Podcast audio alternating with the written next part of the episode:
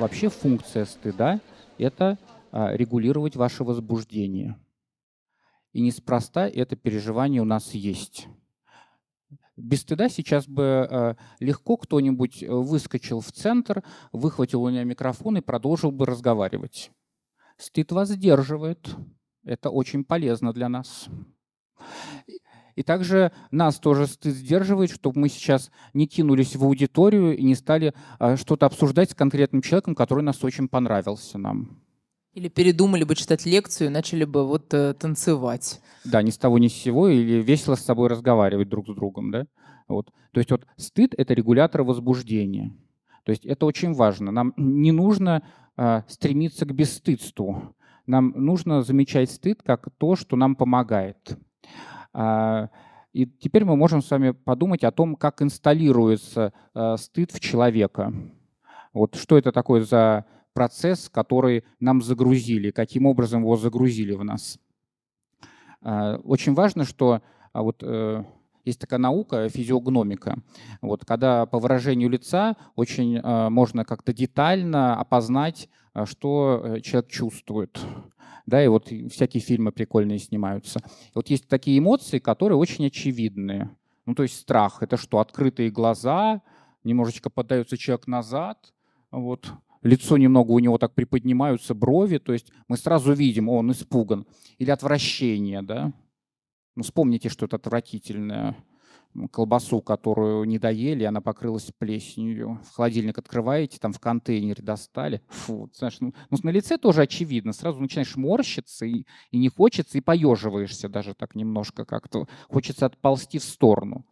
Вот это очевидные такие переживания. Еще очень очевидное переживание – это грусть сразу тоже, вот, если вспомнить вот, какую-то потерю, какую-то... То, что, тоже колбасу. Ну, колбасу уже я испортил своим описанием, поэтому давайте не будем колбасу. Что-то такое, что вам было дорого, вот вы это утратили.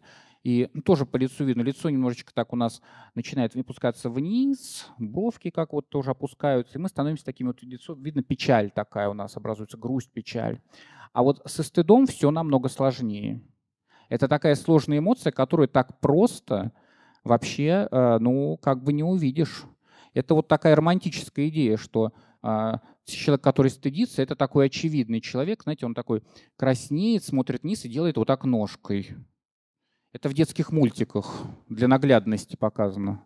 Вот. В жизни вы э, можете не распознать, что кто-то застыдился. И главное, что самое еще интересное, вы сами можете не понять, что вы испытываете стыд. А еще чаще, если у нас есть непереносимость стыда, мы то есть так не хотим стыдиться, то мы начинаем переключаться на какие-то другие эмоции. Вот смотрите, такой пример а, из такой случай из такой практики. Имена изменены, города э, тоже и все остальное. В общем, конфиденциальность соблюдена. А, когда муж приходит домой, его встречает его любимая женщина, и она э, его обнимает. Все приятно и хорошо но он ее отталкивает и начинает вообще на нее орать и говорить, что ты на меня набрасываешься, я только пришел. Вот. И дальше у них появляется скандал. И только под вечер выясняется, что этот скандал был из-за того, что он шел с работы, ехал в метро, ехал в троллейбусе потом и вспотел. И когда я его стала обнимать, он очень устыдился того, что он пахнет. Но вместо того, чтобы ей это сказать, сказать, знаешь, как-то мне неловко сейчас, давай вот как-то потом, вот а, он сорвался на эмоцию гнева. И очень часто у нас есть вот эти переживания, которые заменяют стыд. У каждого будет свое. Мужчины часто впадают в гнев и орут. Женщины чаще плачут. Тоже такая же история есть, а, когда на одном большом групповом мероприятии а, одну женщину в кругу а, спросили, можете ли вы рассказать про свою частную психотерапевтическую практику? И она стала горько плакать. люди вокруг стали думать, что они сделали что-то очень страшное и затронули какие-то тяжелые ее воспоминания, и, возможно, кто-то из ее клиентов умер. И только потом, поговорив с ней, удалось что выяснить, что у всех у этих прекрасных людей, которые сидели в группе, по 20 клиентов, а у нее один. И ей было как-то стыдно говорить, что, знаете, ну у меня вот один клиент, а вот у вас так много. И вот тогда она заплакала и переключилась на вот это переживание. Ей сложно было это заметить. То есть вот у нас есть такая система, и поэтому вы можете тоже подумать, какие ваши личные вот чувства выходят на передний план, и как вы свой стыд маскируете от себя, от окружающих. Почему это происходит? Происходит потому, что если мы сами стыдимся, это уже для нас бывает тяжело. А если кто-то еще это видит, то тяжело, как правило, вдвойне. Угу. Ну, я думаю, что само присутствие стыда а, вообще с раннего возраста а, родителями а, часто используется как часть наказания, как часть такого обзывания. Сказать, например, ребенку, ну вот, не знаю, знакома ли вам фраза «как тебе не стыдно?» Вот. И мне эта фраза знакома. Или такая фраза «стыдно так делать». И тогда вот этот вот, вот это вот слово прекрасное, которое, а, которое потом мы могли бы к себе применять, его использовать, оно становится таким очень, ну, какое сейчас модное слово, стигматизированным. Оно становится а, обязательно таким носителем чего-то нехорошего, неприятного, а, того, что а, с нами произошло. Грубо говоря, если совсем а, упростить, то нас приучают, что человек, который испытывает стыд, это нехороший человек. И далее, э, люди, которые не испытывают стыд, это люди хорошие. А все мы, в общем, ну, живем в какой-то такой гуманистической парадигме, что э, хорошо быть хорошим и плохо быть плохим, э, мы привыкаем к тому, что ну, стыд — это что-то такое, что нам испытывать негоже. Вот. И надо либо жить так, чтобы его никогда ни в коем случае не испытать, ну, либо если мы его испытываем, то изо всех сил его маскировать и прятать разными какими-то бессознательными способами, как э, рассказывает Костя, либо какими-то более осознанными. Ну, например, вот э, я люблю очень проводить такой пример, как мы стыд маскируем виной. Казалось бы, очень похожие вещи, да, но на самом деле очень разные. Потому что э, переживание стыда это такое переживание, что со мной что-то не так что я какой-то неподходящий, негодный человек. А, если я пахну потом, значит, со мной что-то не так. Если у меня один клиент, значит, со мной что-то не так. Значит, я негодный, значит, я человек, который не годится а, быть среди вот этих всех прекрасных других ароматных и успешных свежих овощей и, и фруктов.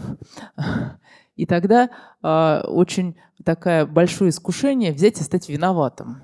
Ну, то есть взять и, и, и придумать, что на самом деле э, я что-то не сделала, да, я что, я там не помылся в подъезде или там не набрал э, 19 клиентов недостающих до того, как э, приду на это прекрасное собрание к этим людям. А бывает еще люди очень стыдятся, это очень странное состояние, вот, что один клиент, он очень стыдился, что он не умеет врать. Он говорит, мне было бы так легче, если бы я врал, а я все не могу. Вот. вот и, и, и вина, и возникает вина. А, а вина, она проще на самом деле, чем стыд. Потому что вина, она предполагает, что если я очень сильно постараюсь и сделаю как, какие-то вещи в этом мире, ну, то есть э, э, принесу какую-то символическую жертву, да, то тогда все починится. Вот. И, и, и часто бывает такое, что даже за то, что я не такой, хочется просить прощения. Ну, не знаю, знакома ли вам эта ситуация, когда кажется, что если я попрошу прощения за то, что я не такой, то как будто бы все и исправится. И это вот тоже интересная штука такая. Она вроде бы, вроде бы облегчит ситуацию, да, и правда так э, разрядит ее, но на самом деле от этого важного переживания регуляторного уведет. Все, продолжай, пожалуйста. Да, спасибо. Мне кажется, это прикольное отличие между вином, виной и вином, вином. Между вином. Вином. Все, не буду устыжаться сильно между виной. Очень не люблю быть виноватым. Знаете, как э, в одной из консультаций, вот я так рассказываю, у коллеги терапевт э, опоздал на сессию на 50 минут. Клиент его ждал. В коридоре сидел, ждал потом его пустил терапевт, сказал, о, заходи, и тут я ехал к тебе. Вот. И запустил его уже на сессию, и потом сказал, слушай, э, подожди еще, пожалуйста, и ушел. И там э, в офисе было такое место, в котором было слышно, что там терапевт, он делает чай, кладет себе сахар, болтает ложечкой. Прошло пять минут, клиент просто с круглыми глазами, а вот терапевт приходит такой чашкой, говорит, все, говорит, я готов работать. Говорит, что это было-то? Вот, вот это что, ты так опоздал на 50 минут, еще 5 минут готовил чай? Терапевт ему сказал, ты знаешь, я так себя почувствовал виноватым, я должен был из себя сделать что-то хорошее. Иначе очень сложно работать. Надо было бы о себе позаботиться. Вот, то есть вина очень важный регуляторный механизм. И важно с ним уметь обращаться. Не другого вовлекать, например, а что ты сделал для себя, когда ты чувствуешь виноватым. Очень непривычное действие, но вот важно себя так поддержать тоже. Я тоже страдал, сказал терапевт, и позаботился о себе, и был готов вы, э, выслушать все недовольство клиента и дальше с ним работать. А, по поводу инсталляции стыда. То есть стыд, э, вот как э, Катя говорила, нам устанавливают неспроста. То есть вот на примере гиперактивных детей очень понятно, для чего нужен стыд. Гиперактивные... А, ты будешь переводить гиперактивные? Что? Гиперактивные будешь переводить? Гиперактивные это, это когда активности слишком много. А, а ты хочешь, чтобы я переводила на русский Класс, язык? мне нравится. Нет, я сейчас Ги- буду... Гипер это много, я перевожу вам. Слишком активные. Вот теперь уже можно со звездочкой. Вот эти гиперактивные дети, если дома, то родители очень страдают, потому что этого ребенка невозможно никогда оставить э, без того, чтобы он что-то не сломал, вот, э, с кем-то не подрался, вот, шишку себе не набил. И тогда родители занимаются следующим. Они ему устанавливают внутреннего цензора, вот как раз через стыд. Они ему говорят вот тогда, ну что ж, тебе не стыдно вот так вот бегать и махать руками? Вообще порядочные дети себя так не ведут. Вот если ребенку так говорить регулярно, постоянно, подкреплять еще это какими-нибудь сравнениями с другими детьми, со временем ручками он машет меньше и ходит очень аккуратно чашки не бьет и вообще регулируется. И регулируется он уже даже не за счет того, что мама пришла и сказала, а у него внутри есть вот этот мамин голос и сравнение, сравнение с другими детьми. Часто это сопряжено с такими прекрасными словами «посмотри на себя». И вот это вот такое приглашение смотреть на себя, приглашение разместить свои глаза не, не на том месте, где они нужны ребенку для исследования мира, для того определения, где дверь, чтобы в нее не врезаться, когда бежишь, где лежит там варенье, которое хочется есть. А глаза оказываются где-то снаружи. И вот это вот, а, когда а, такая часть а, того, как мы обучаемся стыду, это когда наш, мы, мы учимся смотреть на себя снаружи, когда мы переносим взгляд э, из себя э, куда-то еще, на вот этих вот людей, на приличных соседей, э, на людей, у которых много работы, не знаю, на людей, которые уже сдали проекты и написали пять диссертаций. Вот мы переносим на, на наши глаза к ним и начинаем на себя смотреть. Да. Ну, как одну девочку спросили, а, ну что же тебе не стыдно вообще, посмотри на себя. На что девочка была очень вредная и сказала, глазки внутрь не смотрят. То есть хорошо, когда ребенку научили не все брать, вот, а чему-то сопротивляться. Тогда стыд не перерастает в токсичный стыд. Об этом мы еще поговорим, что такое токсичный стыд. Вот, то есть одна ситуация инсталляции – это для того, чтобы ребенок сам регулировал свое возбуждение и вообще вот как бы без взрослых обходился и соблюдал определенные нормы. Нормы семьи, нормы социума и так далее. А, к примеру, вот нормы социума, да, то есть э, вот если поехать в мусульманскую страну и женщине ходить там в юбке, ну, вообще со временем ей станет стыдно. ну, потому что как-то окружающие будут на нее так смотреть неодобрительно. Вот. И вообще как-то чувствовать она себя тоже будет не очень в связи с этим. А если в европейской стране ходить в юбке, то даже гордость есть. Вообще красивые коленки, все прекрасные, длинные ноги. То есть вот стыд будет зависеть еще и от контекста, где мы родились, где мы живем, какая у нас семья. Нам инсталируют те нормы, которые ну, как бы приняты в той окружающей среде, которая вокруг нас. Даже да, не обязательно вот э, в какой-то стране. Вот если э, мне один знакомый такой бизнесмен, который вращается в очень а, таком Э, высокопоставленном кругу рассказывал однажды про э, такую ужасную историю, которая с ним произошла. Ему сказали, что форма одежды повседневная. Он приехал в, как, в каком-то в дорогом достаточно костюме, дорогих ботинках, пришел туда, а там все в смокингах. Э, вот. И он рассказывал, что, э, как, что его подставили просто, что он себя почувствовал настолько сложно, что ему пришлось э, как-то э, откланяться, сказать, извините, пожалуйста, мне срочно нужно отъехать по делам, поехать э, параллельно там, чтобы все подготовили, и вернуться в смокинге. И вот это вот, даже если нам ничего не говорят, нам кивают и говорят, было очень смешно, или ничего страшного, что ты не в смокинге, или у тебя один клиент, все равно от того, что другие люди будут э, как-то э, выглядеть по-другому или обладать чем-то таким сообща, чего нет у нас, нам будет становиться стыдно. И здесь, мне кажется, очень важная штука, вот это вот именно сообща, такая общность, что люди чем-то соединены между собой, что как будто вот э, такой какой-то общей идентичностью они локтями соприкасаются. А э, я такой без смокинга, в общем, здесь ну, совершенно неуместен. Здесь нет для меня места, и если так меня и принимают, то так жалеючи и с некоторым скрываемым э, вежливым презрением. Ну, да, вот противоположностью токсичного стыда будет гордость. Если бы вот этот человек добрался к гордости, он бы на этом мероприятии без смокингов э, вошел бы в своих шортах и думал, о, какой я креативный, я могу гордиться собой, я отлично выделяюсь среди этих людей, они меня запомнят, надо визитки раздавать. Вот. То есть другая часть, вот, э, как раз в стыде невозможно гордиться с тобой. Стыд — это всегда переживание, которое нам говорит, что с нами что-то не то. И это часто зависит вот как раз от э, той семьи, той среды, в которой мы росли. Вот таким бичом, конечно, э, наших семей, там, да, большинство количества семей являются э, пьющие родители. Это часто очень. Вот в терапии, если ты разговариваешь вот с клиентами, сидишь в группе, очень часто в семьях кто-то пьет. Вот. И, в общем, а, здесь такая ситуация есть, что в каждой семье по-разному к этому относится. Но вот, например, есть семьи, в которых, а, например, пьет папа, и ребенку говорится о том, что ты не должен никому об этом говорить. Ты ни в коем случае не должен это никому показывать. Это такая семейная тайна. И тогда у ребенка вырастает стыд за то, что он растет в семье алкоголика. Он вроде бы сам в этом не виноват. Он ничего не делал для того, чтобы папа стал пить.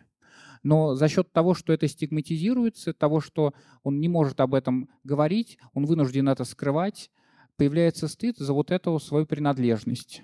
И в дальнейшем это может очень укрепляться и вырастать в разные другие формы такого стыда когда я начинаю скрывать что-то и думать, что эти вещи, они как-то будут а, для других очень непонятны и такие вот как бы а, значимые для того, чтобы нас отвергнуть. А, на консультацию приходит пара, очень молодые, им по 19 лет такие, здесь много таких людей, я смотрю, кстати говоря, молодых, вот очень приятно.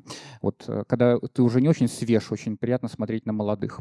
Вот. А, ну, следовательно, вот это приходит пара, и э, они живут недавно совсем, э, всего полгода вместе. И э, вот они стали э, ругаться где-то после двух э, месяцев совместной жизни. И надо отдать должное, что они э, решили не запускать эту ситуацию и пошли к психологу вот к семейному. И дальше психолог стал предполагать, что, скорее всего, ну, это какой-то кризис, ну, такой вот кризис полугода, там есть трех месяцев, там еще, там, тогда, тогда. Вот. Но вот как-то не наблюдается кризис. Люди в жизни очень хорошо друг с другом коммуницируют. Что-то происходит дома. почему-то дома все время какая-то ругань. И, как правило, по утру. И дальше выясняется очень смешная вещь. Вот, э, консультаций хватило всего двух, что редкость. Если вы идете на семейную терапию, не рассчитывайте, что это в течение двух консультаций будет. Это если только вам 19 лет, вы прожили полгода вместе, и сложности были очень невелики. Вот. И, следовательно, выяснилось вот что, что девушка, а, ей мама в какой-то момент сказала, что, знаешь, э, ты, когда спишь, ты очень громко храпишь. Вообще это нехорошо тебе что-то надо с этим сделать. Девчонка бедная, конечно, умаялась, но, как вы понимаете, с храпом, в общем, особо ничего не сделаешь. Но только если ты специальную подушку к себе привязываешь для того, чтобы не переворачиваться на спину, но это очень сложно. Вот она не пошла на такие изыски, вот. но все время утром испытывала большой стыд, что молодой человек слышал, что она вот храпит. Вот это все. Вот. И в консультации вдруг выяснилось, что вот она вот этого стыдится, и вот она как-то начинает с ним ругаться, чтобы вообще как-то не услышать от него вот это вот стыдное послание, что вот как же так, полгода всего с тобой, а ты уже захрапела всю ночь. Вот.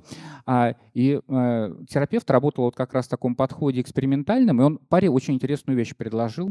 Вот она просится так на язык. Он сказал, слушайте, ну, уже это случилось, уже вы как-то это обозначили, уже вам стыдно. Ну, давайте, можете э, записать этот храп, ну, чтобы уже как-то столкнуться с какой-то реальностью этого храпа.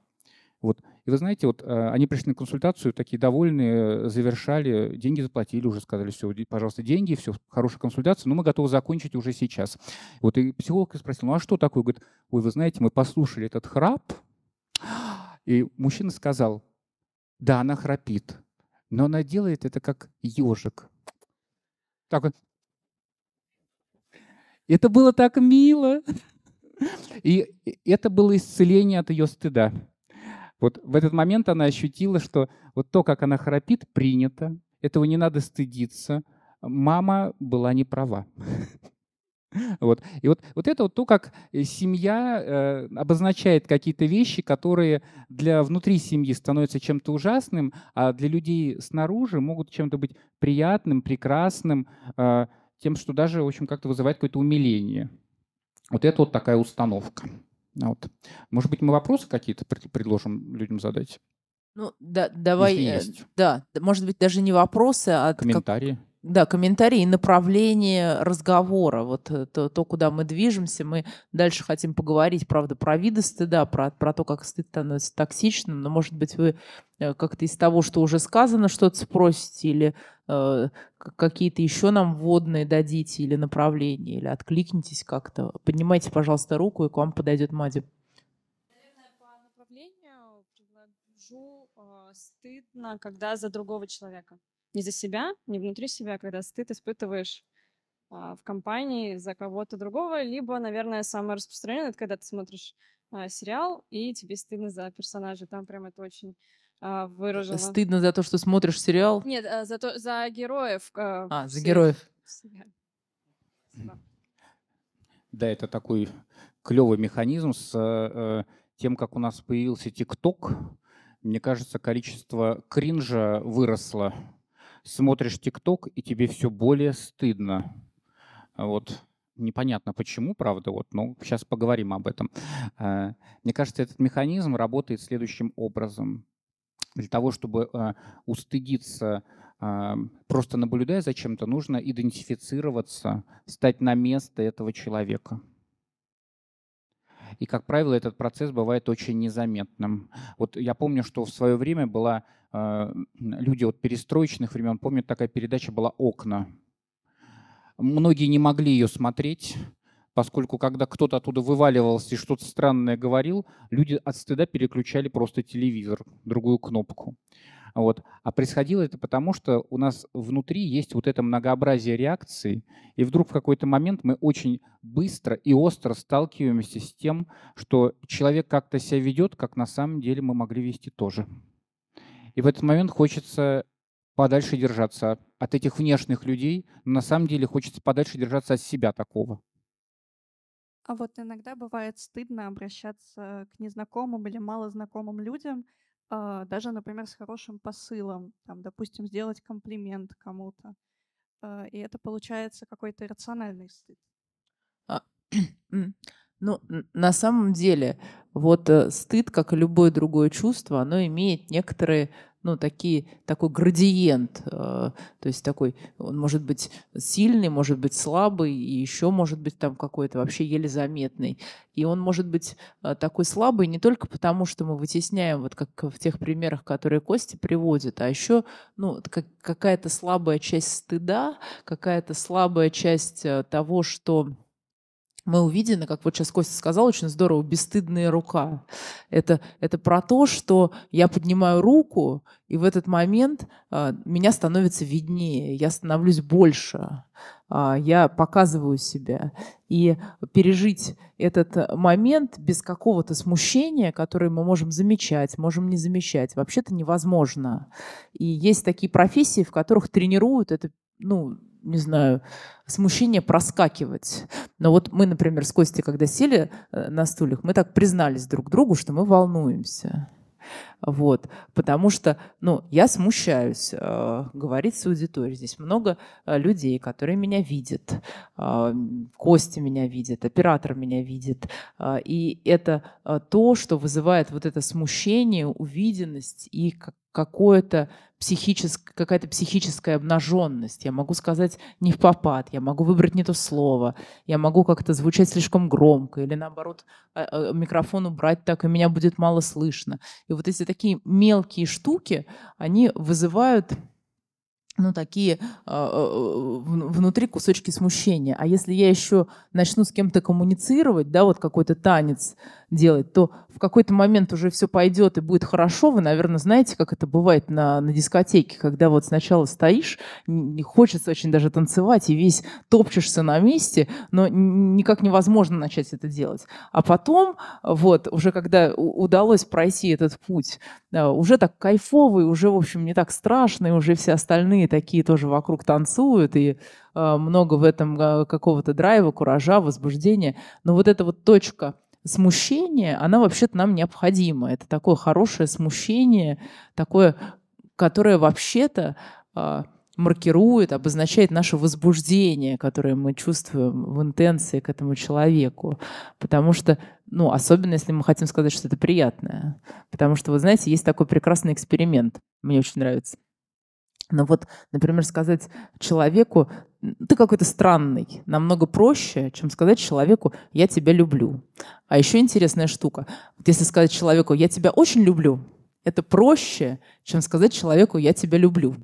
Потому что вот эта вот, ну, негативная коннотация или, наоборот, преувеличенная коннотация, она спасает вот от этого смущения прямой коммуникации, которая совершенно необходима, э, ну, между двумя живыми существами, которые встретились друг друга, обнаружили, смотрят, разглядывают, а ты как устроена, у тебя вот это ого, а, а у меня вот это, уф, и как-то вот, вот это на самом деле из этого рождается потом такое, а, да, не знаю, такое возбуждение, которое становится иногда влечением. Это уже так, ну, скорее про какую-то романтическую, сексуальную историю. Вот, но вот не знаю, вот в эту сторону, да. Ответила? Угу. Давайте сейчас вот перед вопросом следующим небольшую такую дополню вещь. А, в гештальтерапии, знаете, что очень принято? А, вот можно много говорить, а Перлс говорил, хватит болтай, делай. Вот смотрите, повернитесь к человеку, который сзади вас. Посмотрите на него. Правда неловко получилось? Особенно мне, Кость. Неловко получилось. Вы оборачиваетесь, а он отвернулся. Как-то не очень. А вот теперь попробуйте, э, ну, вы там пришли, наверное, со своими подругами, друзьями, будет нечистый эксперимент. А вот повернитесь к человеку, который напротив, ну, не напротив, не напротив, а рядом с вами, вот рядом сидит по правую руку, по левую руку. И попробуйте вот на, на, буквально на 10-15 э, секунд просто посмотреть друг другу в глаза. Просто вот так вот поглядите.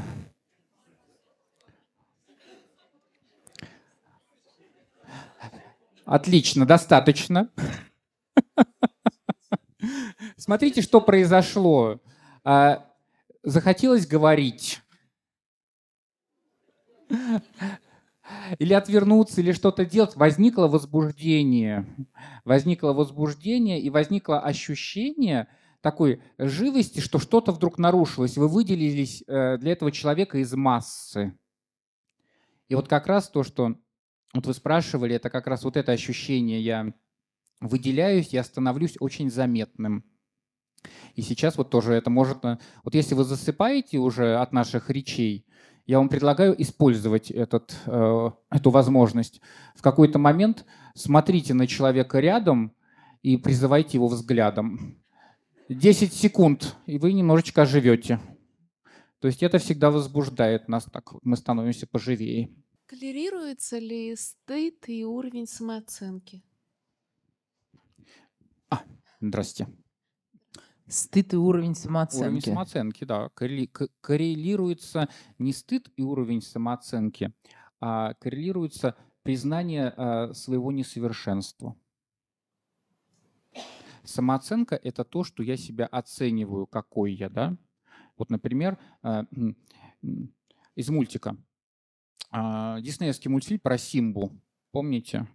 Вот там лев, там вся история такая трагическая, вот, потом которая вырастает в какой-то там хэппи Вот. Но э, помните, там есть такой момент, который у всех на слуху, там, когда этот лев, он держит вот эту маленького львенка там, да, вот на, на скале. Павиан. Вот а? Павиан, по-моему, держит. Ну, кто-то держит. Может, павиан. Да, павиан, наверное, держит. Кто показывает вот, вот остальным. Вот я думаю, у э, этого львенка большие будут психологические травмы.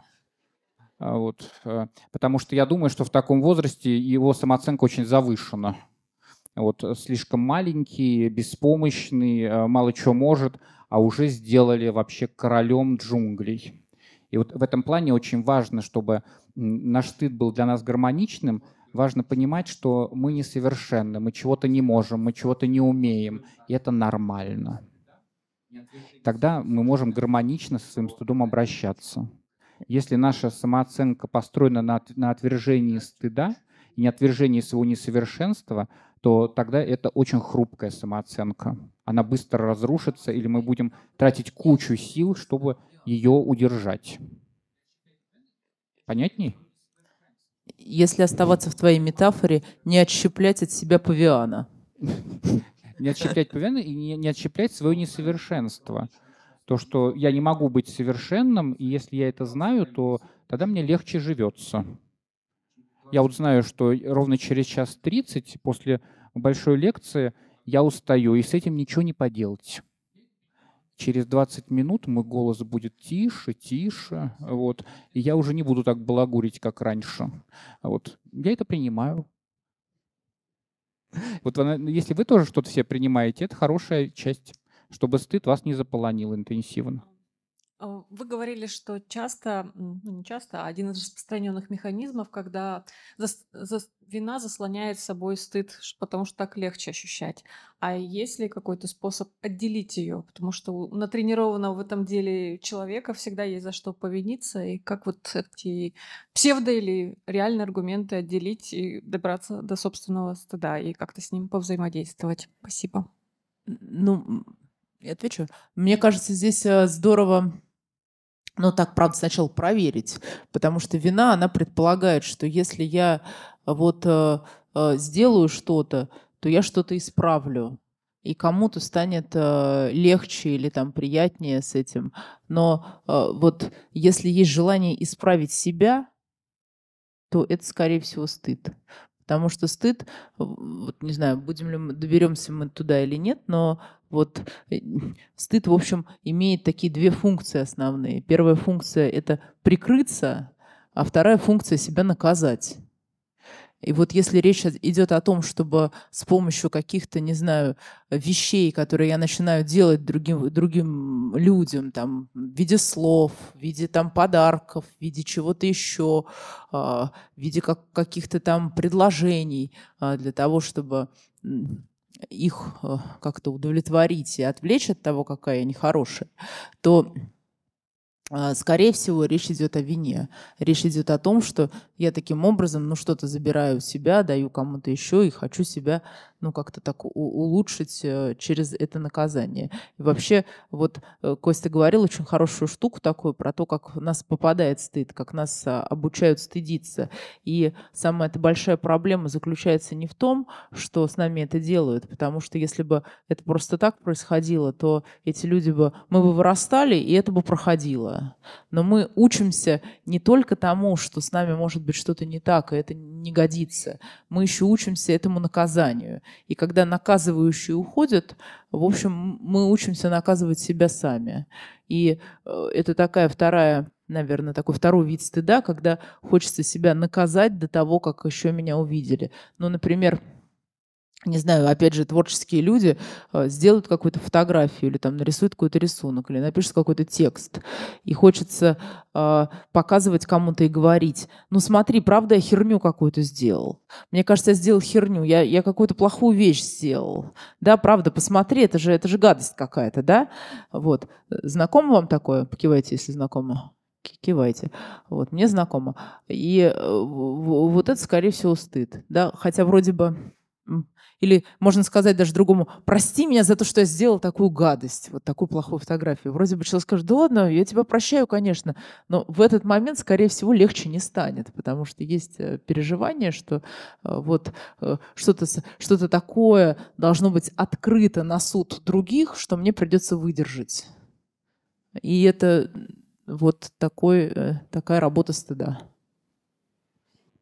Еще определить привычку к вине можно по следующим параметрам. А, когда человек вас э, начинает преследовать, хотя вы ему все уже простили, а он все чувствует себя виноватым и все вам написывает и говорит, ну ты меня прости, ну как-то вот все-таки давай, может быть, я как-то искуплю. Вот, и вы приходите на работу, он вам тортик купил. Или пришли домой, а он такой сидит и смотрит на вас, ужин приготовлен. А вы говорите, да все нормально, уже хорошо, все закончилось, уже все. А он все, бедняга не успокоится никак. Вот, скорее всего, речь идет уже тоже не о вине, а о привычке быть виноватым, а со стыдом встречаться вот очень сложно. А, теперь мы немножечко, наверное, поговорим про разные лики стыда, вот какие они существуют. А для этого надо еще немножко нам с вами поговорить о том, что есть разные градации стыда. Смотрите, а, вот э, если так раскладывать градации стыда, что есть сначала как низкий такой стыд, это а, такая неловкость. Вот когда мы чувствуем себя какими-то неловкими, мы переживаем, что что-то мы не можем достаточно хорошо сделать, это вот такой тихий оттенок стыда. Следующий оттенок стыда – это может быть такое смущение, когда мы еще, а, ну, оно даже бывает приятное, и бывает очень, вот смущающиеся люди нам очень нравятся. Вот э, в свое время э, была у меня такая странная деятельность а, обучать тренеров по пикапу. Вот. вот там, кстати говоря, со стыдом все хорошо было простроено. Вот, э, чтобы девушку как бы вот так вот, правда, подкатить к ней правильно, молодому человеку не надо быть было бесстыдным. Это вот глупости. А надо было так, немножко смущаясь, о чем-то ей рассказывать и так вот преодолевать это. И она тогда чувствовала, что вот как-то мужчина чувственный, такой вот как-то настроенный, но при этом старается с ней вот в этот контакт войти, отношения продолжить. Очень действенная техника была. А, а робеет вот. от восхищения. Робеет просто, ну, как будто тогда вот она какой-то такой идеал, а он, значит, тоже не под забором найденный, но чувствует, что перед ней смущается. Вот работала вообще отлично. Вот потом... Сейчас, сейчас хуже. Сейчас хуже. Но, может быть, я старше стал. Вот у меня какие-то другие уже стали работать системы, и я стал обучать другим системам. Но я уже не учу никого пикапу. Вот. Сейчас э, стыдно стало тебе? Очень. Очень. Ну как, как это надо как мантру в фильме говорить, ну я принимаю себя таким. Не, не очень Можно принимаю. повиниться, извиниться перед девушками. Аудитории. Ну это уже в вину мы переведем. Нет, я, я оставлю в зоне стыда это. Вот. Вот. А следующий такой э, вариант э, стыда – это когда стыд такой токсичный. Вот когда мы не можем из этого переживания уже находиться с другими людьми, и мы очень с трудом переживаем, что нас такими замечают, и нам хочется скрыться, уйти. И часто люди совершают очень сильные жизненные изменения под влиянием вот такого токсического стыда. Человек может разрушить семью. Например, э, такая вот трагическая была история, когда э, в семье мужчина очень так вот много работал, уставал, приходил домой, и в какой-то момент а, он не сдержался, а, он жил э, в семье, где вот у жены уже был ребенок, вот он был таким отчимом, и он э, не сдержался и дал э, ребенку при жене подзатыльник. Вот. И дальше он не смог дальше в этой семье жить. Его стыд был настолько силен, что он совершил такой проступок, такое сделал действие, он ударил ребенка, ребенка своей любимой женщины, и вот он не смог это переработать смог уйти только вот от этой жены, потом сохранить с ним дружеские отношения, но жить вместе не смог. То есть был так, такой степени токсический стыд. Но у него там была история как раз про то, что вот э, папу все время обвиняли в абьюзе. То есть вот такая очень сильная была вещь, на которую он вот не хотел быть похож на папу, а здесь все слилось. Вот. вот такие токсические истории, они очень э, сильные. Например, а, бывает, когда люди увольняются с работы, и переживают даже профессию, которой они занимались, как то, что я больше никогда не буду это делать под влиянием вот этого токсического стыда. Так вы киваете, наверное, понимаете, да, о чем речь. Вот, например, вот, может быть, вы знаете это по школе, по своей. Если э, вот у вас был какой-то предмет, который вам нравился, э, например, у клиента был любимый предмет литература, и он э, написал стихотворение, вот. А когда он пришел, это был третий класс, он был маленький, вот, такое детское стихотворение, там что-то травка, там еще такое. А хорошо написал, талантливый был, похоже. Вот. А учительница ему сказала, ты списал. Признайся всем, что ты списал, ты не мог это написать. И перед всем классом его вот так вот э, довольно сильно пропесочило. И парень испытал такой стыд, что больше э, вообще перестал писать с этого момента стихи. Даже поскольку маленький был, то были сложности с, вообще с письмом. То есть на нас очень сильно влияет стыд. И в этом плане нам надо отделять вот этот токсический стыд, когда ситуация заканчивается, а мы все помним.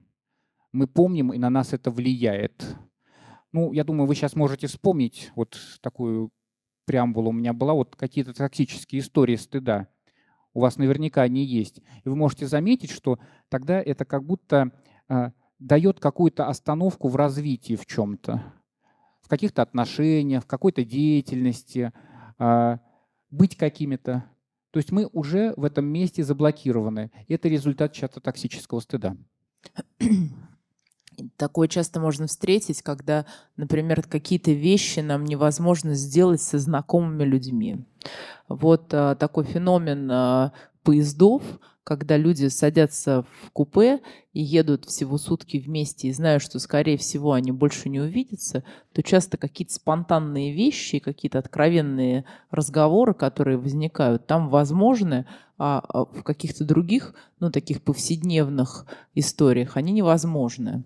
Э, по той причине, что те люди, на которых, взглядом которых мы привыкли, те люди, которые привычно на нас смотрят, создают вокруг нас, правда, такую, с одной стороны, зону поддержки, в которой вроде бы хорошо развиваться, потому что смотрят-то они часто с симпатией и э, так подбадривая, но с другой стороны, они как будто бы знают нас всяких, и тогда э, сложно делать что-то новое, потому что ну, по большому счету, если так смотреть на эволюционные корни стыда а, и говорить, правда, о а, ну, каких-то регуляторных функциях, то стыд — это очень такая социальная история, которая останавливает делать что-то такое, ну, такое непривычное, равно неприличное.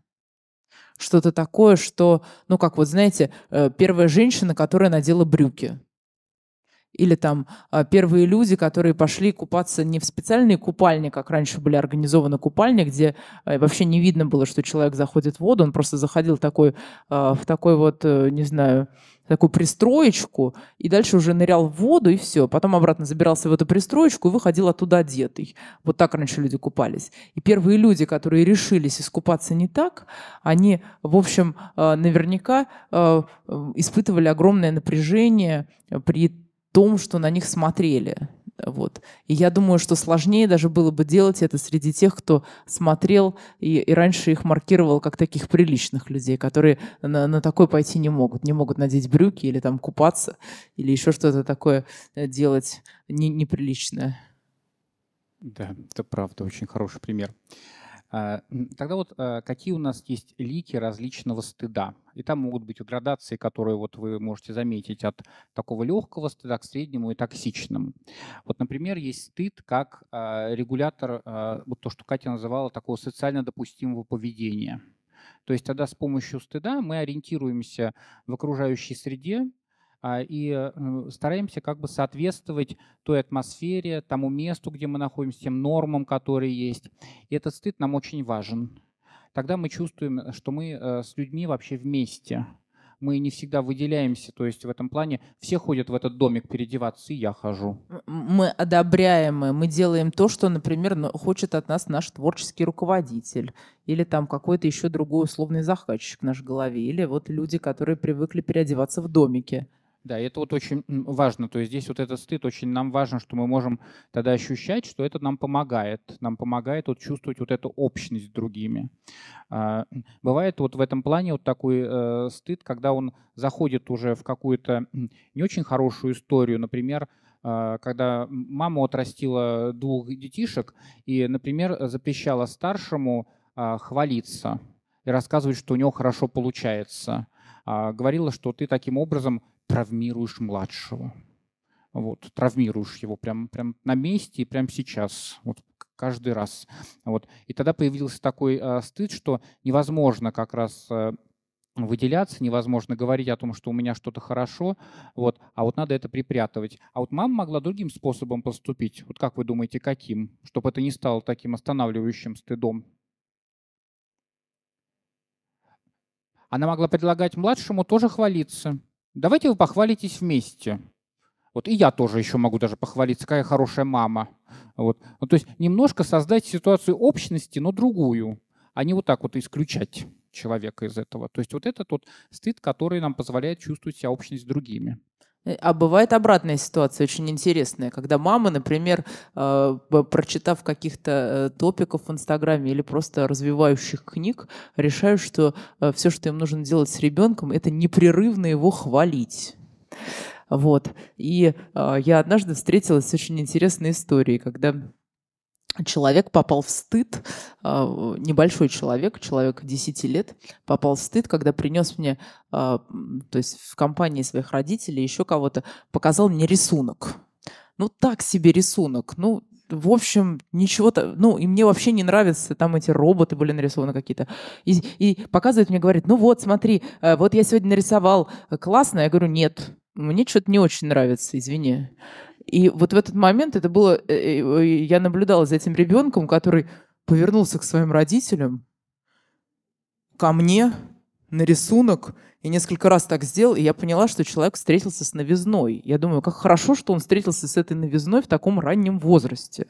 Потому что если бы... А такое бывает – если бы ему удалось, ну, лет до 30 дожить вот в таком облаке своей мамы, которая говорила бы ему, что ты самый лучший, самый прекрасный, не знаю, там, художник, рисователь роботов, муж, отец, все что угодно, то э, встреча с, какой, с, как, с каким-то другим альтернативным мнением могла бы вызвать у человека, ну, такую серьезную ошарашенность, стыд и вообще такое сильное нарушение идентичности. И переживание того, что мы кому-то можем можем не подходить и это не значит, что от нас немедленно избавятся там, или, не знаю, там, отберут у нас все ручки и скажут, больше никогда не будешь рисовать, раз ты не умеешь рисовать хороших роботов.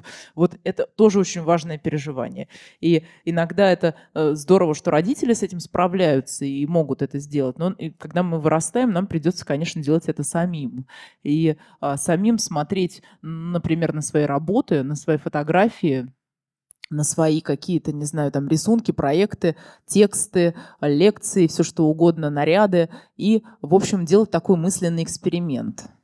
Представлять себе людей, которым это очень понравится, а также представлять людей, которым это не понравится. Не потому, что это не принято, неприлично, ну просто не нравится такой цвет.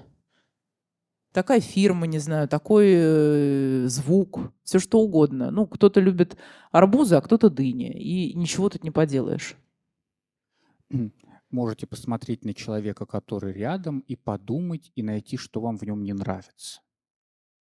Вы тоже оживете, и тот, на кого будете смотреть, весьма тоже оживет. Это новизна. Мне кажется, здесь вот еще э, такой важный момент, что э, это является основой как психотерапии мы говорим, такого нарциссического расстройства личностного, когда человек себя считает либо очень ничтожным и все время э, переживает эту ничтожность во всем, либо себя считает максимально прекрасным. То есть пукает он бабочками, да? сердце у него бьется, как, не знаю... Пламенный мотор. Как Моцарт играет, все в нем прекрасно. Вот жить сложно, как правило, э, один час – с человеком выдерживаешь в таком режиме, потом надо срочно уйти, потому что мало ли что-то найдут не то. Вот, поэтому, да, это вот важная часть баланса такого, который ты описываешь. А стыд также является, следующий пункт, а, регулятором интимности. Когда вы переживаете стыд, это сигнал еще может быть о том, насколько сейчас а, вы с этим человеком готовы открываться, насколько вы готовы сейчас говорить о себе. А, первое свидание, все помнят какое-нибудь вчера, год назад, 40 лет назад, вот это вот первое, первое свидание. И вот на первом свидании, ну, естественно же говорить о том, слушай, а тебе нравится, какая сейчас погода? Вот. А что ты слушаешь, какую музыку? Или какой-то такой вопрос там по поводу того, что, о, вот, а мы сейчас в кафе, у тебя что, у тебя чизкейк, у меня тоже чизкейк, какой вкусный чизкейк. Или давай поспорим о философии. Давай поспорим, ну так, так вот, так немножко так, вот что там, и что ты выбираешь. Вот, вот, вот так, такой, как говорится, легкий разговор. И вспомните первое свидание, если вдруг на нем вам э, человек говорит, смотрит на вас и говорит, слушай, говорит, а ты э, каким шампунем-то моешься? Или говорит, ну, что-то я на тебя смотрю и думаю, а ты в семье-то какой рос? У тебя кто там, мама с папой вообще? М? Рабочие? Или кто? Расскажи поподробнее. Ну, то есть какое-то внедрение получается. И можно испытать в этот момент собственный стыд от того, что тебя приглашают в какой-то очень интимный разговор, или же самому вдруг заметить, что я что-то говорю, и это как-то неловко, как будто я что-то про себя начинаю рассказывать, что не предназначено сейчас для этого этапа отношений, или вообще для этой аудитории, или для этих отношений в принципе. Ну, то есть с, раб- э, с начальником очень странно обсуждать сложности своей семейной жизни. Если вы к нему приходите и говорите, так, э, работа подождет, дружище, значит, давай обсудим, и вот э, естественно, что кто-то должен испытать стыд в этой ситуации. Это не подразумевается. То есть это регулятор интимности. Важно обращать на это переживание внимание и себя регулировать, а, исходя из него. Да, учитывая особенно то, что сейчас такой мир, а, как мы его называем, такой достаточно нарциссический, который предлагает нам а, всячески перескакивать эту интимность и э, избавляться, купировать, нивелировать свой стыд.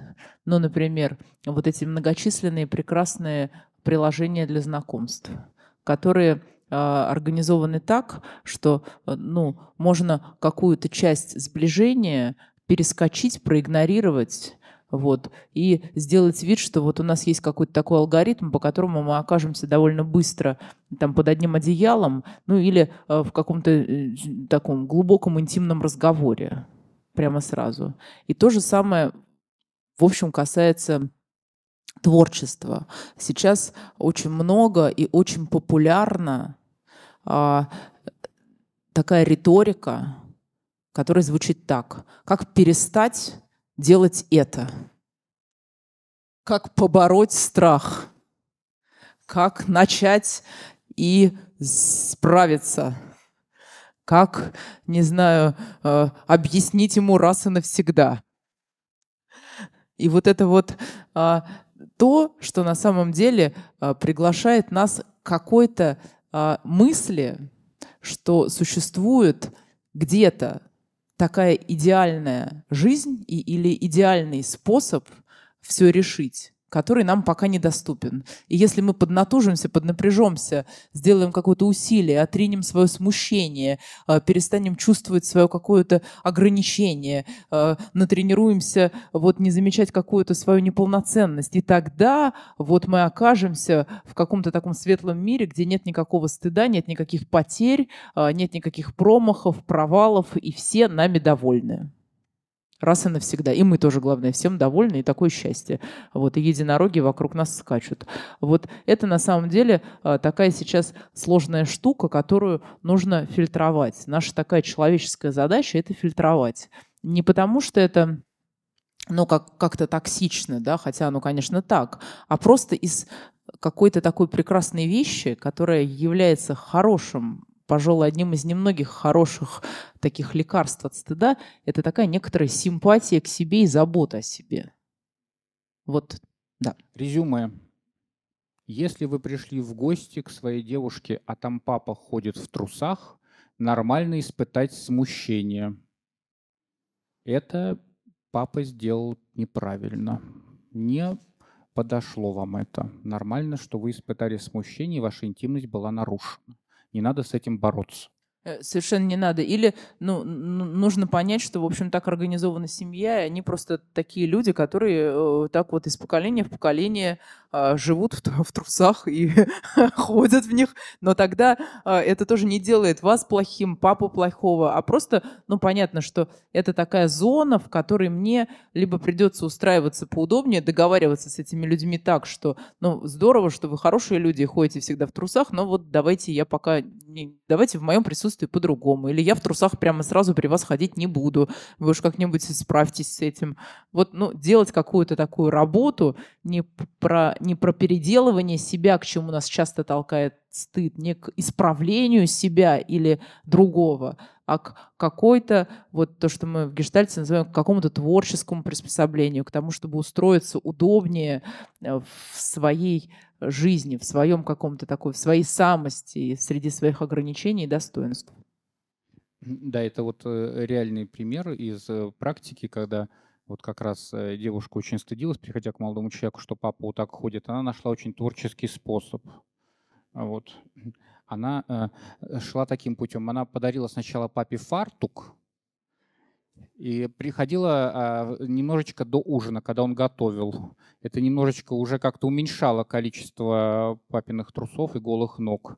Вот. А потом в какой-то момент а, подарила ему такой прикольный костюм. А вот, а, и сказала, что ему очень идет, и так здорово, если он будет а, в нем ходить, она будет очень рада, это будет очень приятно. Вот девушка была приятная, папа послушался. То есть очень творчески, поэтапно шла. А следующий момент стыда, это уже мы про него говорили, это стыд маркирует наше э, желание быть вместе с другими людьми, быть вместе. И когда мы очень э, выделяемся и что-то мы чувствуем, что мы не можем, мы тогда переживаем, что вот мы с этими людьми не оказались.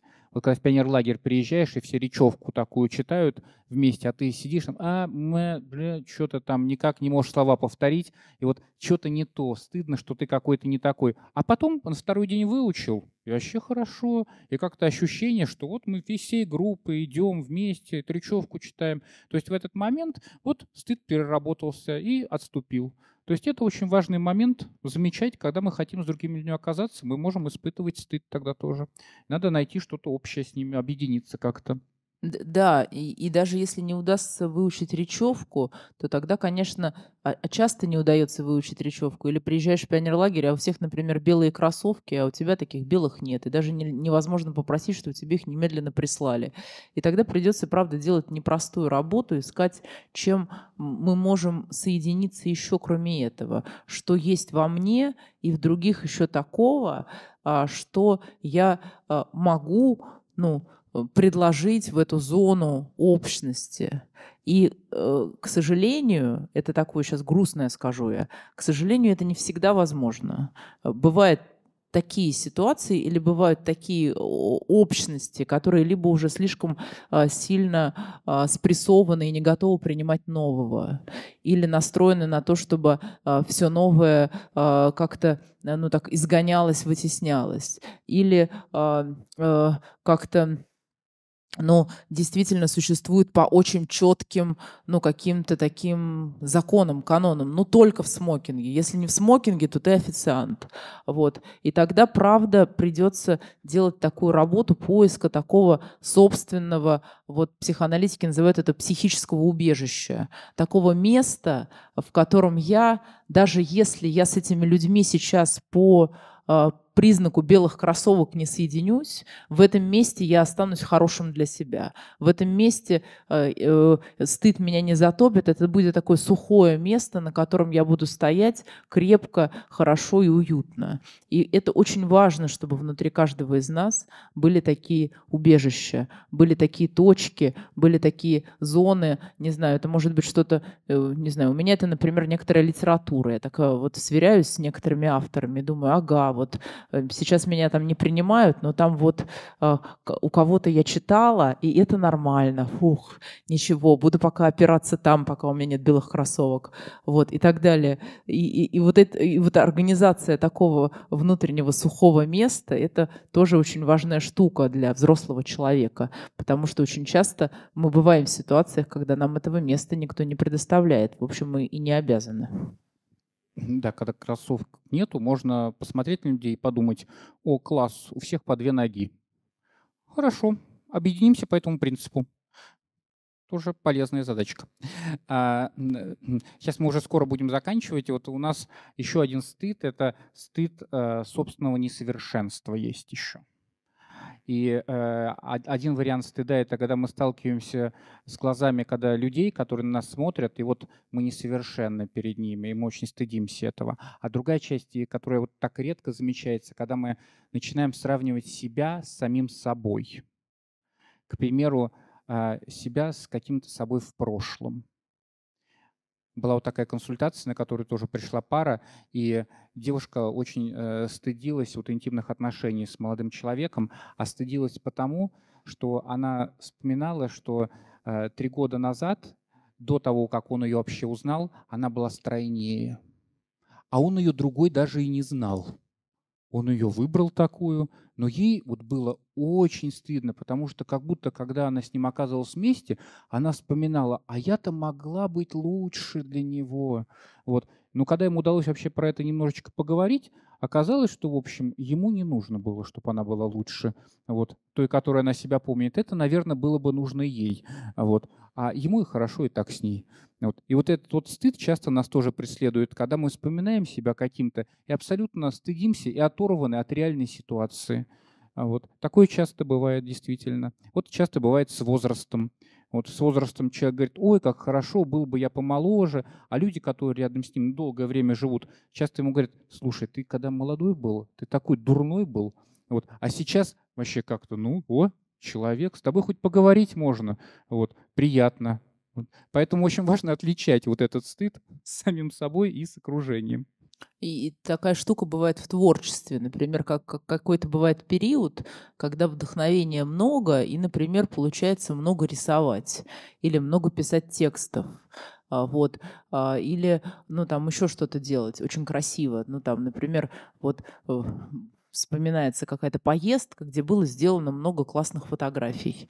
Или э, Facebook, сволочь такая, берет и подкидывает э, какие-то тексты, которые были написаны три года назад. И читаешь и думаешь, господи, как же хорошо это было написано, как, как, же, как же умно, как точно, как тонко, или как, какая хорошая была ровная линия, как прекрасно тогда рисовалось вот в этом начале обучения, или какие хорошие были мысли. А теперь где все это? Где? И, наверное, стоит бросить бросить это все и не заниматься больше этим. Наверное, все, я иссяк, я сломан, у меня больше ничего не выйдет, не получится. И уж э, речи о том, чтобы это доделать и кому-то показать, ну, вообще нет. Лучше просто взять, как, э, как в этом в сказке про Винни-Пуху, когда Пятачку было очень стыдно. Пятачок лежал, не мог спать, лежал под одеялом и мечтал, что он встанет утром, когда все еще будут спать, и уйдет навсегда в моряки.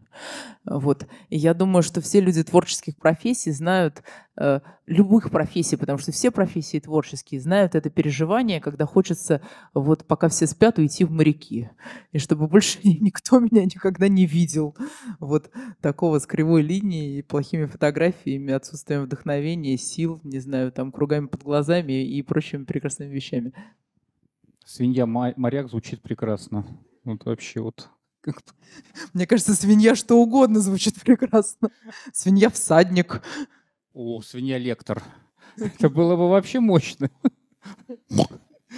Ну что же, мы, э, видно, уже иссякаем. Наши шутки уплощаются. Мы становимся уже все ближе и ближе к своей какой-то сущности. Э, последний вид э, стыда, который можно так вы, э, выделить, это стыд за принадлежность к чему-либо, стыд, как правило, вот такой за своих близких, он и часто вообще вот нас как-то преследует, что мы идентифицированы вот с нашей семьей сильно или с какой-то группой, которая больше, чем семья. Вот. И вот этот стыд, он часто тоже может нас сопровождать. И, как правило, э, человек здесь совершает вот такую ошибку. Он старается всячески от вот этого стыда отделаться. То есть если я приехал из Воронежа, то теперь я вообще не буду вспоминать этот Воронеж, а буду вот таким москвичом, вот буду акать, э, вообще как бы всячески себя переделывать. А вот эти все родственники, которые мне еще вдруг приедут, господи боже мой, отсталые какие, вот это вот все, вот не, ну, не, не нужно с ними взаимодействовать. Вот. И вот это такая ошибка, поскольку, в общем, это наши корни, это какая-то часть нашей идентичности, такой, нашего «я». Вот. И здесь как раз важно не убегать от этого стыда, а скорее вот то, что Катя говорит, дифференцировать, что я хочу взять от своих родственников, а что не хочу. Вот. Что я готов как бы принять в себе – и э, дальше повторять это, а что я не буду делать? Вот не отказываться целиком, не убегать целиком, а использовать стыд для того, чтобы вот дробить, жевать вот этих своих родственников, свою близкую семью и что-то присваивать, а что-то отвергать. Вот это вот помогает нам тогда с этим переживанием жить в гармонии. И тогда э, стыд является таким э, прекрасным инструментом для того, чтобы лучше узнавать свои ценности, э, то, что действительно мне годится, и э, то, что мне не подходит. Потому что многое то, что мне годится, то, что мне ценно, этому научили меня, правда, те же самые люди, которые научили меня стыдиться. И это очень интересная штука, и она очень важная. Вот. И это такая тоже сложная работа взрослого человека. Вот это разделить, что-то принять, что-то убрать и со собрать себя как-то по-новому в каждом моменте. Да, смотрите, в общем, уже второй раз на лекции я ставлю ударение не совсем на те слова. Сейчас мы в основном э, изучали именно страх, но я хотела бы э, спросить вас о вот этом заявлении о себе, и э, мне кажется, что она вот э, в какой-то мере связана с тенью, э, и вот с вот этой вот неидеальностью, и о том, почему же так тяжело сказать именно о себе, что так э, как бы ярче загореться, что так э, проявиться, стать э, уязвимее, вот. Но мне кажется, основной вот уже в вашем вопросе есть ответ. А, заявиться о себе равно стать уязвимым. Тогда вы будете чувствовать как раз очень сильный, а, может быть, страх как раз, что уязвят, сейчас что-то такое сделают, мне будет больно. И вот как раз задачка является от страха вернуться к стыду и посмотреть вот э, эту уязвимость. Может быть прекрасно, что вы очень чувствительный человек – и шикарно, что вы, когда будете выступать по аудитории, знаете, вот Нино Катамадзе, знаете, как она выступает? Кто-нибудь видел ее концерт? Ну это же гениально. Но то, что она делает перед концертом, еще гениальнее для нас, как психологов. Вот она берет и полчаса развешивает всякие бусики, на микрофонах, ходит, вообще украшает сцену. И это восхитительно. Она создает вот это пространство. И она вот в этой своей индивидуальности абсолютно не хрупка. Она абсолютно так вот живет органично. Поэтому задачка вот как раз преобразовать вот это, то, что мы считаем уязвимым, а, в нашу какую-то особенность. А это можно сделать через стыд тогда. Здравствуйте. У меня вопрос связан с токсичным стыдом, про который вы говорили. Вот вы говорили, что он может тормозить, менять жизнь. И у меня тоже было такое, что из-за стыда я что-то прекращала делать, например, танцы. Хоть я это и люблю, но на каком-то занятии я там настолько глупо себя чувствовала, что я так плохо двигаюсь, что это было мое последнее занятие, и я уже полгода не могу возобновить эти занятия. И вот что делать? Просто насильно себя в это ну, вести, и все? Или как? Вот, вот мой вопрос. Ну, конечно, если совсем изолироваться, то вряд ли что-то поменяется. Вот, то есть нужно какие-то совершать движения в сторону вот этого вот такого ощущения, что надо что-то менять. Вот как-то танцевать, вот одному дома. И вот, а главное еще то, что важно в этой ситуации, которую вы описываете, важно найти людей, которые тоже плохо танцуют. Э, да, да, это, это правда, я тоже подумала. Это лечебно будет для вас. Надо И вот взять прям... их с собой. Да, вот прям, вот не знаю, вот... Пойдем вместе и будем да. танцевать там да. как можно дебильнее. А, а, Я а, вот представляю, у меня, у меня точно есть такие друзья, с да. которыми можно такое сделать. Это, мне кажется, класс.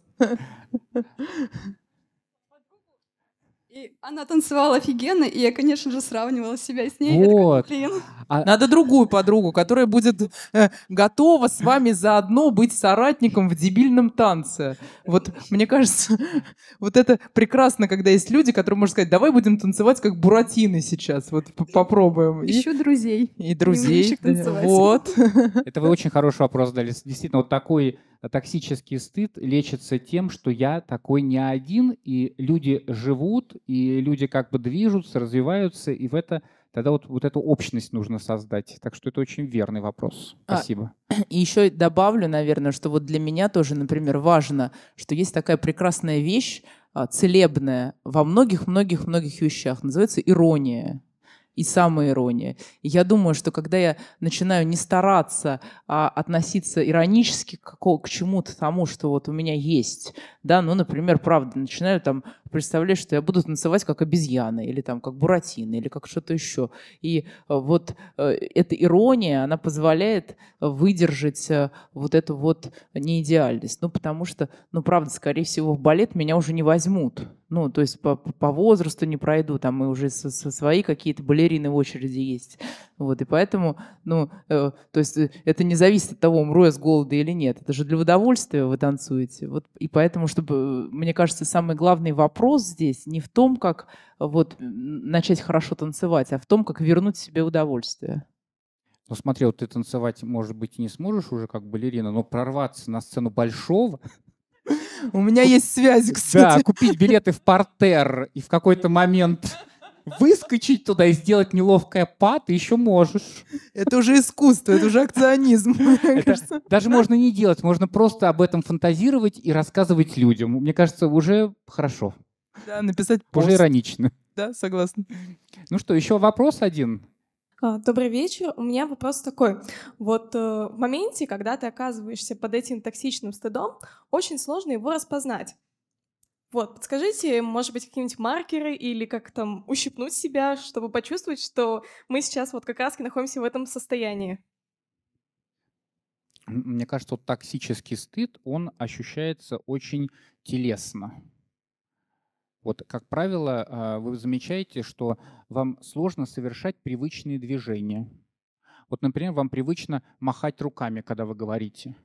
И вдруг вы можете за собой заметить, что вы делаете какие-то очень робкие движения, такие даже нетипичные для вас. Или в какой-то момент, вот, например, во время такого токсического стыда совершенно невозможно выдерживать взгляды людей. Я понимаю, что на меня люди смотрят, а мне вот все время хочется взгляд отводить, смотреть в сторону. И вот это маркеры, которые нам дают, нарушается привычное функционирование тела, и мы все время стараемся спрятать себя. Знаете, как вот дети часто вот описывают а, переживание стыда. А ребенок подбегает к маме, и когда он стыдится, он говорит, а, мама, перестань смотреть на меня, как будто этого нету. Вот уберите взгляд, уберите свидетеля. Вот если вы за собой это замечаете, это показатель такого токсического стыда, может быть. Э, или наоборот, начинаете много-много-много говорить, делать э, больше, чем нужно, а, как-то обрабатывать... В другую сторону. Да, да. в другую сторону. То есть э, стараться очень сильно, быть таким, шутить, балагурить, очень откровенно разговаривать, как-то вот это все. И, и тогда, правда, ну, можно так прислушаться к себе и, и так заметить. А, а что было бы для меня в этой ситуации комфортно и естественно. И если вот не удается в этом комфортном и естественном оказаться, то, скорее всего, это реакция стыда. Спасибо большое. А я хотела бы попросить вас немножко подытожить лекцию. И вот а, в тот момент, когда мы осознали, что мы испытываем вот этот стыд, да, или какой-то страх, который нас заставляет не проявляться, вот какие наши действия, чтобы все-таки это сделать и чувствовать себя комфортно? Раз, раз. А. Когда мы приходим в магазин и видим много продуктов, Мне кажется, классно было бы заново все начать рассказывать. Это и было началом. Э, мне кажется, мы как раз про это очень много рассказывали. И вот э, э, хорошо, что вы спрашиваете, но мне кажется, вот задачка вот в чем. Задачка сейчас не подвести итог, а задачка настроить ваше сознание на определенное внимание к стыду. Когда мы что-то распознаем, мы начинаем естественным образом менять ситуацию и в ней действовать более органично. Когда мы не распознаем, что с нами происходит, мы боимся или пугаемся, мы винимся или стыдимся, мы не очень понимаем тогда, что делать. И вот важно научиться распознавать. Это центральная линия вообще психотерапии, это центральная линия гештальт-терапии. Не старайся себя изменить.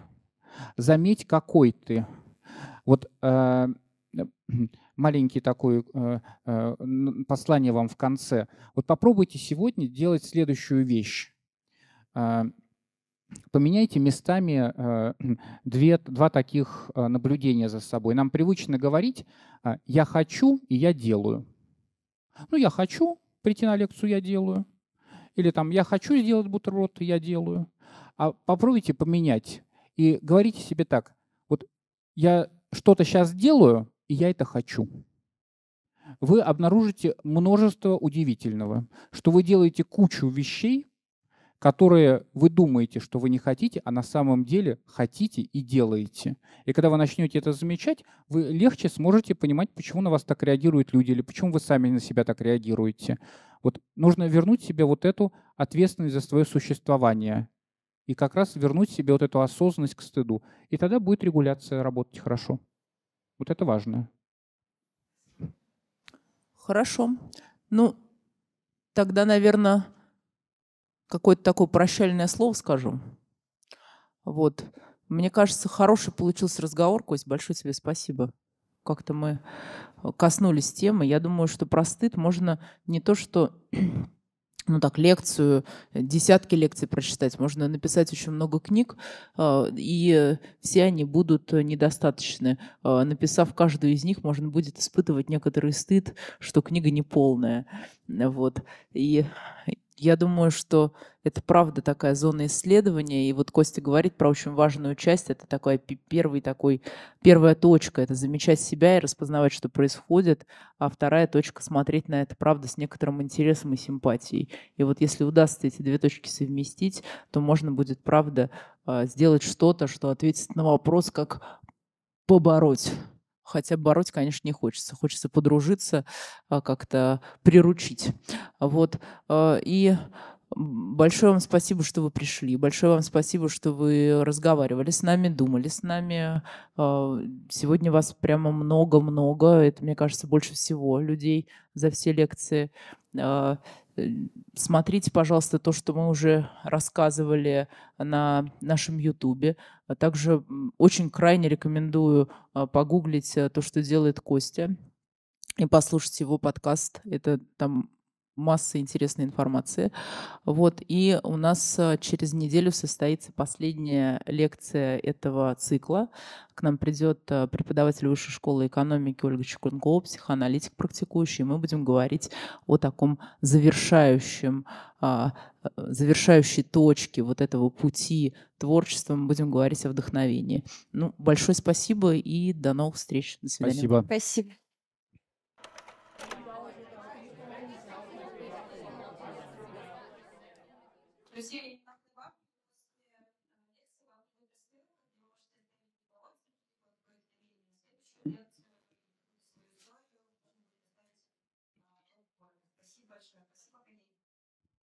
Да, отзывы будем тоже читать, оставляйте.